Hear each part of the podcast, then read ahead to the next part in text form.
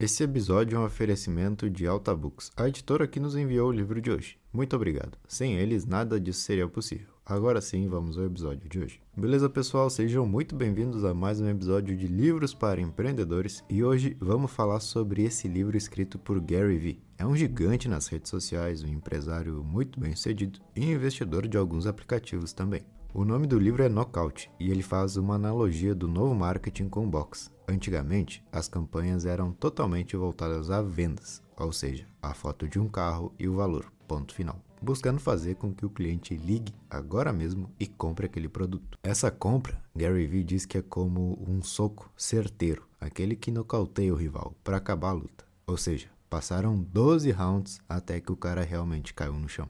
E hoje, com as redes sociais, a gente precisa fazer exatamente isso. Tu não vai derrubar o cara no primeiro soco e tu não vai fazer uma venda no primeiro post. Além de que, se tu só ficar postando compre comigo, compre comigo, compre comigo, as pessoas acham chato e saem da tua conta. O que seria um call to action, uma chamada para ação, ou seja, no final do post tu vê um link de clique aqui. Isso é uma chamada para ação mas o autor diz que tu precisa investir um pouco de tempo antes dessa compra e fazendo conteúdo para entreter e mostrar que tu é o melhor no assunto. No início do livro temos um dado importante: o marketing digital é mais social do que nunca. E eu vou te explicar o porquê. Marketing digital é tudo que possa vender estando em uma ferramenta digital, porém nas certas. Em 2003, todo mundo que recebeu um e-mail abria ele. Hoje, a gente tem uma caixa com 10 mil e-mails e nunca vemos. Hoje, para saber se um hotel que tu vai é bom, tu não vê a descrição deles, tu não vê o site deles, tu vê o comentário das outras pessoas. Talvez no início da internet tu tava no Google e clicava em algum anúncio na lateral, mas hoje tu vê um banner desses e já cuida para não clicar, achando que é um vírus. Então percebe isso, o marketing hoje em dia é social, ele está nas redes sociais, por isso é importante tu entender sobre isso. Tem algo interessante também que é, vocês já perceberam como a tecnologia é só tecnologia sem a interação humana? Pensa na plataforma do YouTube. Ela tá lá parada, não faz nada. Mas um russo gravou um vídeo colocando mentos na coca. E tu aqui no Brasil consegue ver isso. Então não se engane achando que nós gostamos da tecnologia, das redes sociais, nem nada disso. O que nós gostamos mesmo é ver outras pessoas, ouvir o que elas pensam e de alguma forma ter uma interação com essa outra pessoa. Então, beleza, vamos ver como nos podemos conectar da maneira certa com o maior número de pessoas possíveis. Aqui vão algumas dicas que ele nos traz. Número 1. Um, o conteúdo é rei, mas o contexto é Deus. Não adianta tu criar algo incrível se não é o contexto ideal. E o que seria o contexto ideal? Bom, seria saber o que as pessoas querem e onde elas querem isso. Tu colocaria um vídeo de 15 minutos no TikTok? Não, claro que não. Lá as pessoas têm uma linguagem mais curta e direta, mesmo que seja um vídeo excelente. Lá não é o lugar o que devemos fazer é pensar: beleza, tenho esse conteúdo aqui que é muito bom. Como eu vou publicar ele em cada rede social? Cada ambiente tem um público que quer receber a informação de uma certa maneira. E se tu for ver, as pessoas que simplesmente copiam e colam as coisas entre as plataformas muitas vezes não funcionam. Vamos pensar que eu sigo uma marca de roupas. No Instagram, toda hora tem fotos das peças à venda em pouco tempo eu vou deixar de seguir. Mas agora eles postam vídeos de pessoas fazendo algo radical, vestindo aquela marca, ou postam a foto de uma garagem onde tudo começou, enfim. Se lembra que o contexto daquela rede social é sempre o mais importante para atrair mais gente. Segunda dica: o conteúdo não incomoda. O que isso quer dizer? Que tu se comunique de forma não vendedora. Se eu tô deitado vendo os vídeos engraçados e me aparece tu me dizendo compre tal coisa, eu simplesmente passo para o próximo vídeo. Mas se tu de alguma forma me mostra algo relacionado a essa marca, sem parecer que tu tá vendendo, eu assisto. Terceira dica: o conteúdo não faz muitas exigências. Quer saber como criar algo excelente? É fácil. Léo Burnett, um publicitário, deu esse conselho. Simplifique, torne memorável, crie uma aparência convidativa e faça com que seja divertido de ler. O jab, no boxe, é um soquinho assim só para mostrar que tu tá atento. Não é um soco direito ou um gancho para desmaiar o adversário. Esse jab é teu conteúdo. Toda hora ali, pum, pum, pum, com coisas interessantes e teu seguidor começa a desenvolver um vínculo mais próximo contigo. O jab tem que ser algo útil e divertido para o público, não para ti. Esse é um grande engano das empresas. Elas querem mostrar coisas que elas gostariam de ver, mas não. Pensa no teu público o que, que ele pode estar precisando nesse momento. Tu vende maquiagem, vamos supor, então posta vídeos de maquiagens, de dicas, de curiosidades, fala um pouco dos famosos, algo assim. E não só a foto do teu produto com o preço e pronto final. O que, que vai acontecer? Tu tá ali todos os dias entregando ideias que as pessoas gostam. elas estão cada vez mais próximas a ti.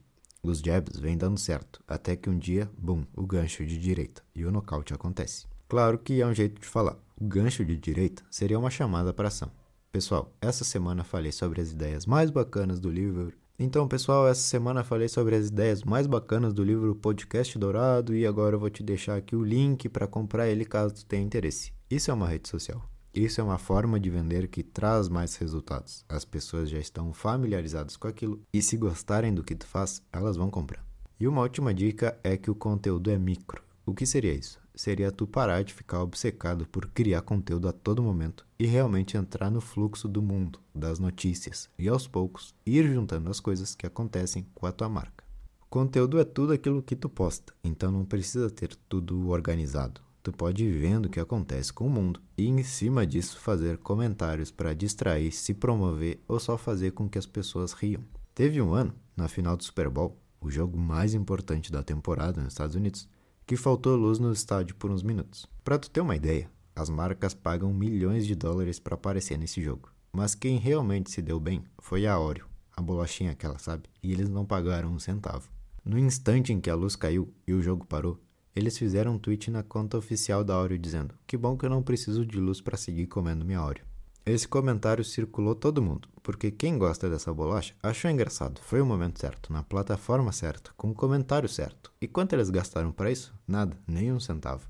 Então se lembre, o conteúdo não precisa ser algo engessado. Tu pode ficar atento também com os acontecimentos do mundo e tentar puxar esse gancho para ti. Por um simples segundo, tu tem a atenção do pessoal, e isso é muito importante. Vamos usar um exemplo prático. Digamos que eu vendo botas, essas de caminhada, de trilha, umas mais de aventureiro mesmo.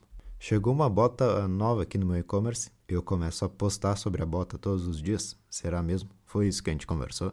Não, lembra dos jabs, conteúdos para que a pessoa, o seguidor, interaja comigo. Na segunda-feira eu posso aparecer e falar pro pessoal: "Ah, vocês já assistiram aquele filme O Alpinista?" porque é dessa atmosfera e meus clientes gostam desse estilo. Alguns me responderam que sim, já assisti, muito show. Outros podem me perguntar ah, onde passa, enfim. Na terça a gente faz uma brincadeira de, por exemplo, se tu fosse escalar uma montanha, quem tu levaria? Teu pai ou teu melhor amigo e por quê? E tu fica assim durante uns 6, 7 dias com o pessoal engajado.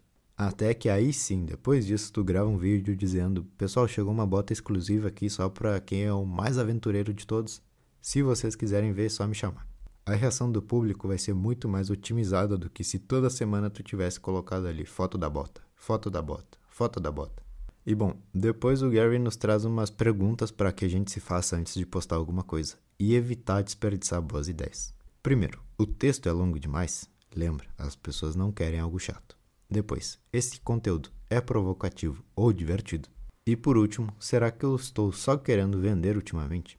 Se tu começar a se organizar com isso, aos poucos tu não erra mais. Outra coisa que tu precisa fazer é ser a cara da tua marca. Por que eu seria amigo de alguém? Porque nós temos opiniões parecidas. Então, por que uma marca precisa de um rosto por trás? Para gerar essa identificação. Se tu começar a expor tuas opiniões e ela é igual à minha, eu vou seguir te acompanhando porque eu me identifico contigo. E se um dia eu for comprar uma bota, eu vou comprar de ti com certeza. Por que, que os influenciadores passam o dia todo falando? Porque é assim que os outros se identificam com eles. Eu posso não ter nem ideia quem tu é, mas se aparece um vídeo teu para mim e eu concordo com o que tu disse, eu vou entrar no teu perfil. Entenderam essa ideia? Se lembrem desses jabs, se lembra de não ser algo engessado, mostra quem tu é e se pergunta se o post é interessante para ti ou para o público. E beleza, pessoal, esse foi o episódio da semana. Espero que tenham tirado alguma ideia que te ajude e nos vemos em uma próxima de Livros para Empreendedores. Valeu!